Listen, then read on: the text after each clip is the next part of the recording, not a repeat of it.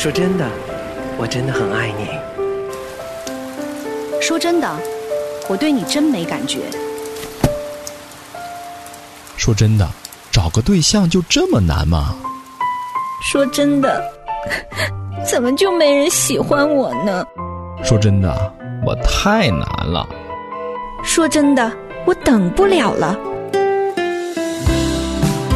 说真的，说真的，说真的，咱不说别的，只说真的。我是林正儿，您的婚恋扫雷手，陪伴您谈谈情，说说爱。咱不说别的，只说真的。好开心啊！今天又能够和我亲爱的弟兄和亲爱的姐妹欢聚在真爱世界。咱们在真爱世界聊的都是真爱，都是真情。那今天呢，我这个林正儿这个老姐姐、大姐姐、小妈妈还是啥？反正今天我们又开心就行。我开心就行，好吧，管我是啥呢？这都不重要，重要是我们宇泽弟弟又来了。大家好，我是宇泽。哎呀，太好了，因为我们亲爱的听众朋友，很多时候都冲着我们宇泽弟来的，尤其是我们单身的姐妹们。不是因为他觉得这个周围很多已婚的，给他们都喂的是狗粮，我给他们喂的是安慰啊，干粮，干粮，而且是生命成长的粮啊。那其实我们最近的这一段时间聊的这些话题呢，真的都是跟我们每一个单身亲爱的听众朋友都休戚相关的，就是可能你挣扎了很久，可能你在你的脑子里面想了很久，都一直找不到一个答案的。没错。那其实我们。并不是提供给一个标准答案，没错没错，而是把真儿跟宇泽我们自己的这个生命，还有我们经历，我们分享我们的认知来跟您分享。您可以决定要不要照着我们的方法。对，另外我觉得对我和真儿姐来讲，我们也是跟听众一个相互学习的一个过程。真的是没错，完全没错。所以呢，如果您觉得哎呀我有不同意见，哎呀欢迎你写信来告诉我们，或者说哎呀我太同意了，呃当然你也可以留言告诉我们，鼓励我们。当然今天呢，真儿姐呢要跟我们的雨泽弟我们来聊另外。一个非常非常敏感也是非常重要的话题，就是很多的人都说，那我如果跟他。婚前啥关系都没有，是什么都不接触，也不知道他生活的习惯，也不知道他为人处事的习惯，也不知道他自己原生家庭的很多东西。我咋知道我结婚之后能不能够跟他合适啊？对，所以很多人就开始试婚了，就是同居试一试的意思。我发现这是现在很普遍的一个话题，或者说一个普遍的现象，以至于到一个程度，就是如果你不试婚，反而成了另类。嗯，有些时候有些人说啊，你这种不试婚是对你自己的生命不负责。对对对，你试试就知道了嘛。对你如果试试知道了嘛，就免得你进入婚姻了。其实很多时候，有些人错误的以为说婚姻就是那一纸文书。嗯哼。所以呢，只要我不去签那字儿，我都没有在婚姻里。但是你没有想过啊，在婚姻的这个概念里面，在神的眼中看。当这两个人立志，他们要走在神的心意当中，二人成为一体的时候，他就已经有了婚姻的事实了。是，虽然他没有签的纸，那有了婚姻的事实，你知道，当有一天你要离开，虽然你说我们从来没有结婚过，可是也是跟离婚的效果是一样的。这就是好像。断了你的一个肢体，或者是挖了你的心脏一样的，你的整个人就残缺了，你的整个生命就不好了。没错，没错。而且呢，你怎么去面对你将来的配偶？你说我曾经跟人试婚过，所以试婚其实才是真正的对你自己生命不负责啊。尤其对于很多的女孩子、一些姑娘们来讲，我觉得更要小心，因为我自己身边有这样一个例子，就是这姑娘跟这男孩子呢要试婚，要同居。在这样一个过程当中，男孩子对她就有点心灰意冷，后来就移情别恋了。那因为没有婚书，也没有这个婚礼，也没有誓约，所以女孩子就说：“为什么你对我这么不负责任？你自己跟我发生了很多我们夫妻才会做的事情，结果现在说不要我就不要我了。”其实说实话，你回头来看，不是他对你不负责任，而是你自己对你自己不负责任。对，很多年前我听过一个姐妹跟我讲她的故事，分享的过程当中给我很多很多的感触。我也很感谢神，让我听到很多不同的见证。当然，在这个过程当中看到父母。敬虔爱主，并且有智慧把孩子养大，让他在主里是多么的重要。因为很多的时候在教会当中，你听到说孩子是在教会当中长大，但是我越来越觉得在教会当中长大不代表在基督里面长大。这个姑娘在美国读书，那你知道现在在美国这性开放是非常普遍的一件事情，所以呢。在同学们不断的去吵嘲笑她，就说：“你看你都多大了，你都高中生了，你还是个处女，就老是嘲笑她。这姑娘自己非常的气馁，那爸爸妈妈也为这个孩子祷告。后来你知道吗？真的是神的怜悯，有一天这群人又在班里就嘲笑她说：“你就是个老处女，还是高中生呢，还没结婚呢，就说你是个老处女。”这是一个荒谬的世界。结果这个姑娘就义正言辞的告诉他们说：“我如果想像你们一样，我今天晚上就可以；但如果你们想像我一样，你们永远不可能了。”所以在这个过程当中，我才发现，哇哦，一个孩子被主所得着。那今天对于很多试婚的人来说，也是这个样子。也许周围真的有很多人都在试婚，但就像周仁杰讲的，你在这个过程当中，你以后怎么面对爱你的那一位？真的。当然，我们听过很多这样的见证，说：“哎呀，我虽然没有得到你的第一次，我可以要你的第二次。”不是每个人都可以做到这样，但在这个过程当中，你就没有弥补的机会了。可是，就像这个小姑娘一样，虽然很多人嘲笑他，也像今天很多人嘲笑你一样。可是你如果像他们，真的你今天晚上也可以。可是他们如果想像你一样，是永远永远不可能了。其实我们在整个的这个人生过程当中，我们好多时候经历过之后，回头才会发现，我好遗憾呢，我做错了。可是呢，通常这样经历的人呢，在回头告诉这一些还没有经历的人的时候，他总是不信。这就是很好玩，就好像我们父母亲教导孩子说：“你不能拿，那是条弯路，那是条偏路，那是死路，你千万别去。”他偏不，他一定要去，就好像。神告诉亚当夏娃说：“你吃的日子必定死。”他不行，他就非得去。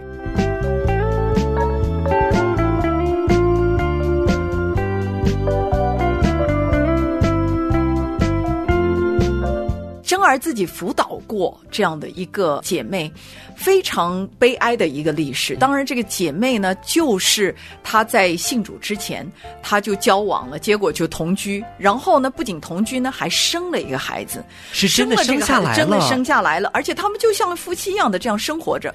结果突然之间，这个男人呢，突然有了外遇，其实也不叫外遇，因为他们本来他们自己两个人就是就没有在婚约当中，没有在婚约当中，这个男的就决定他要跟别的女人走了，而且呢，当他跟这个别的女人走的时候，那个女人坚决要求要结婚，所以这个男人就跟这个女人结婚了。结果我的这个姐妹呢，她信主之后，她开始意识到她这样是不对的，她知道这是罪，她是因为她自己的痛苦找到教会来的。OK，那当时呢，她就说她告到法庭上，法庭说对不起。你不受法律保护，是。对方才是合法的妻子，而变成说他虽然有孩子，他虽然他们两个有一些所谓的共同的财产，可是因为他们没有任何的法律保护，这个男人说走就可以走，任何时候，包括甚至对这个孩子，他在法律上面也不需要负任何的责任。哇哦，这个姐妹说，当时欲哭无泪啊，叫天天不应，叫地地不灵。他到哪去寻求帮助的时候，他到了教会，当时真儿就开始辅导他。除了个人的这种医治的辅导，然后悲伤的辅导，离婚其实当离婚一样的来辅导。是是。还有最严重的一个问题就是他的孩子的教育，他必须要像一个离婚的人一样的，三天把孩子送到父亲家，三天又再回来。当这个孩子慢慢成长的过程当中，他发现他完全没有办法控制那个孩子的父亲对这个孩子所做的任何的教育，比如说玩游戏，是，比如说过早的去看成人的电影，啊，比如说这个孩子看到他的继母跟他父亲之间的那种关系的时候。这个孩子回到家，对母亲极其的不尊重，极其的不顺服，在等于孩子一直在扭曲的这种环境非常的扭曲。而且呢，这个孩子因为跟我的儿子同岁，所以他们两个只差一天，从小玩到大的。小的时候，这个孩子呢，还是属于一种非常惧怕的状态，因为他不在一个健康的家庭当中长大，所以他是一个很害羞的孩子。但是慢慢的成长的过程，他就完全的失控。那我的这个姐妹，她有没有盼望呢？当然，最后他因为回到神的面前，我就告诉他说：“你的人生不是为了这个婚姻。”不是为了这个男人，甚至不是为了你的儿子，你必须从头的导正你在神面前的这个生命的状态，你才有可能重新找到你生命的方向。所以这个姐妹呢，就立志去追求神，爱神，爱自己的孩子，自己努力的学一门技术，然后去做了一个房屋的中介。她现在仍然努力的活着。可是他的生命就是充满了一种悲哀的色彩，因为他过往的这个经历带给他的创伤太大了。没错而如今他仍然不能走入到下一个婚姻当中，因为他是带着一个婚姻的事实，带着一个儿子，十五岁的儿子。我每次看到我这个姐妹的时候，我就拥抱她，我说：“神的眼中你是宝贝，是神的国度里面你是完整的，所以不要再把自己的眼光放在这个世界上。可是他同时也愿意把他自己这样破碎的人生告诉说。我就是一个非常好的例子。如果你认为说试婚没有什么，如果你认为婚前同居没有什么的话，你知道吗？如果你不生孩子，可能还好一点儿，你就惨了你自己惨了你自己。可是你生孩子，你知道你惨了谁吗？惨了这个孩子，惨了这个孩子将来的婚姻，惨了这个孩子将来的后代，还惨了你自己的父母亲，因为他的老父母亲伤心啊、难过啊、担忧自己的孩子。这个可真的是一个非常非常不负责任的一个行为。可是我觉得这个父母再伤心也赶不过天父对你的伤心，因为圣经当中以赛亚书讲的多么的清楚，神看我们为宝为尊。我觉得神造每一个灵魂嗯都有他自己特别的目的，所以神把我们造的这么的尊贵，不要因为男人对你的需要，或者说另一半对你的需要而践踏了这样一个宝贵的价值，因为神看你真的是太宝贵了，看你是非常美好的。而一旦当你糟蹋自己的时候，等于把你自己很多的人生的未来都完全打破了。嗯就像这位姐妹一样，最后你要回到上帝的面前。有的时候我就想，这全世界还有谁能够像神这样的爱我们？因为我们所有捅的篓子都是神在帮我们兜着，而我们所有的烂摊子，最后又都是神帮我们来收拾。这个世界没有再有一位像神这样。我们常说，我们纵然虐他千百遍，但他待我们依然是如真的，初我们恋这种。纵然失信，但他仍是可信。没错，所以没有人再像神这样的爱我们，愿意我们在他里面找到价值。谈谈情，说说爱，林真儿带您走进真爱世界。咱不说别的，只说真的。回到我们刚刚谈到这个试婚的问题，就是。嗯一旦你开始试婚以后，我自己周围的朋友是这样的，就是一旦你打开这个门以后，大门敞开，是以后你就常常都是在试婚的过程当中，嗯因为你已经不在乎，你觉得有了第一次，那还怕第二次吗？第三次、第四次，你就完了其实这是一个。自我放逐的过程，同时呢，你也就好像是你的一个城堡的整个大门已经被仇敌攻破了，所以呢，你的仇敌，你其他国家邻国的人可以随时进来掳掠你，随时进来抢夺你，你是没有平安的，你是没有安全感的。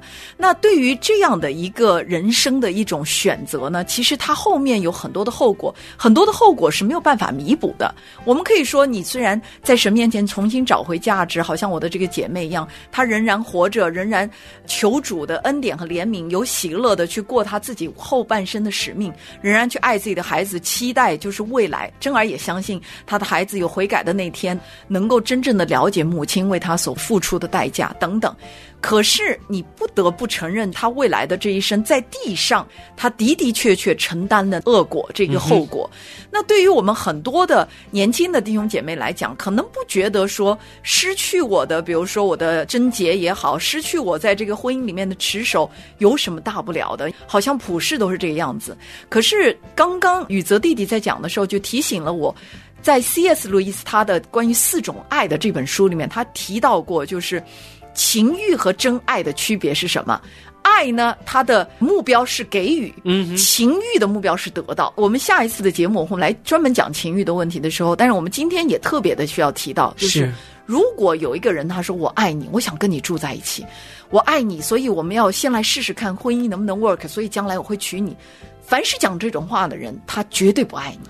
珍儿姐说到这个，我想到另外一本书，也推荐给我们很多的姐妹们，很厚的一本书，也很多年前我读过，中文的翻译叫做《谁可以这样爱我》。嗯那这本书其实它是一个真实的故事，但是是它是以荷西阿书为背景的。是就是这位姐妹呢，她自己因为家庭所迫，很多很多的问题，后来做了妓女。嗯那做了妓女之后，她就开始颠沛流离，并且她自己非常糟蹋自己的身体。嗯直到有一天，她遇到自己的丈夫呢，这一丈夫是个基督徒，很像荷西阿一样。可是这个丈夫呢，就一直在神的面前反抗，就觉得我不可能娶一个妓女嗯来作为我自己的妻子。可是神就是让他娶这个姐妹。后来直到最后，这姐妹就讲到，她一直在这样一个破碎的过程当中的时候，破罐子破摔。直到后来她遇到他，她讲了一句话，我非常感动。她说：“过去这么多年，我向无数的男人敞开身体，但唯有这一次，摊上我才真正能够敞开我自己的心。她遇到了真爱。”可是，在这个过程当中，经历了很多的破碎，以至于他对自己的婚姻都没有了信心，一种绝望的状态。对，因为他觉得谁还会这样爱我？是。可是，我觉得这常常就是试婚带来的一个后果，就是你试了越多以后，你之所以可以再次试婚，就是因为上一个人把你抛弃了。是的。经历很多很多的拒绝之后，你越来越开始问号或者有疑问。谁还可以这样爱我？是的，所以今天呢，我们就要特别的提醒我们亲爱的听众朋友们：婚姻之所以可以长久，是因为它是一个约定；嗯，婚姻之所以可以存活，是因为它是一个约。但是如果你没有这个约的情况底下，哪怕你有婚姻之实，哪怕你已经过起了夫妻的生活，它仍然是一个充满了杀伤力的武器。如果没有约保护下的婚姻，它只会让你看到破碎和一种极深的伤害。因为我们本来讲了，就对基督徒的婚姻来言，就是像我们自己一个正常的婚姻来言，这个婚姻本身像个镜子一样的，它只是展示了我们彼此一个真实的本相。在这样的一个镜子的下面，我们可以得到洁净，我们也可以接纳对方，我们也可以看到神的恩典怎样的复庇我们。但你想想看。如果这面镜子的背后不是有一个约定在那里，这个镜子只照出了对方的丑恶，照出了我自己是一个野兽，并不是美女。在这个过程里面，你想想看，那结果是什么？那我就只能够把这个镜子摔碎，因为我不能够接受这个本相是什么。没错。而只有当神的约定作为一个保护，让这个爱。在婚姻里面不断的持续的流淌的时候，婚姻才能够长久。所以，我们今天特别的提醒亲爱的听众朋友。婚约不光光是那一纸的文书，说你要签字的，而是在神面前的一个持守、一个约定。而如果你在神面前从来没有想过要迈出这一步，进入这个约定当中，那你其实就是已经偷尝禁果，你已经走在神的前面，你已经触犯了神所设立的这个蓝图。你想想看，亚当和夏娃就因为他们被逆神。接下来的恶果是不堪设想的，所以我们也鼓励亲爱的听众朋友们，不要走在神的前面，也不要尝试去品尝那个没有约定的婚姻里面的事实。我觉得不光光是守在婚约当中，更是活在基督的祝福里面。Amen。所以今天呢，咱们的这个真爱世界讲的这么沉重的一个话题啊，笑都没有笑多少次，真的，因为我觉得我们实在是愿意很好的去认认真真的提醒我们的弟兄姐妹们，千万不要在。基督里面尝试恶果的，或者说偷尝禁果的时候，其实很多的时候吃亏的是我们自己。是的，我们实实在在的告诉您哦，今天我们的这个真爱世界，除非我们愿意在神面前立志，否则真爱永远对我们来说是一个理想。嗯哼，没错。好的，那我们今天的真爱世界就到这里了，我们下一次的时间与您再会，拜拜，拜拜。就在耶稣要被钉十字架的前一段时期。和门徒们来到一个村庄，名叫伯大尼。有一个女人名叫玛利亚，拿着一瓶上好的真纳达香膏，来到耶稣的脚前。装着香膏的玉瓶被他摔成了碎片，浓郁的馨香之气瞬间充满了房间。耶稣说：“不要拦阻这女人所做的事，因为她所做的事情是要纪念我的死。或许我的内心就像旁边冷漠的人，看见人愿意将自己完全献给神，我就批评论断。但是面对上帝的呼召，我仍然有些怀疑，有些犹豫，不敢往前。但就像玛利亚义无反顾的好。”保留完全奉献，若我也愿意一生跟随耶稣基督我的主，或许我就该将自己的步伐踏上那条通往十字架的道路。那破碎的香膏与平时毫无保留的生命，点点滴滴祷告，生命是我全然的献祭。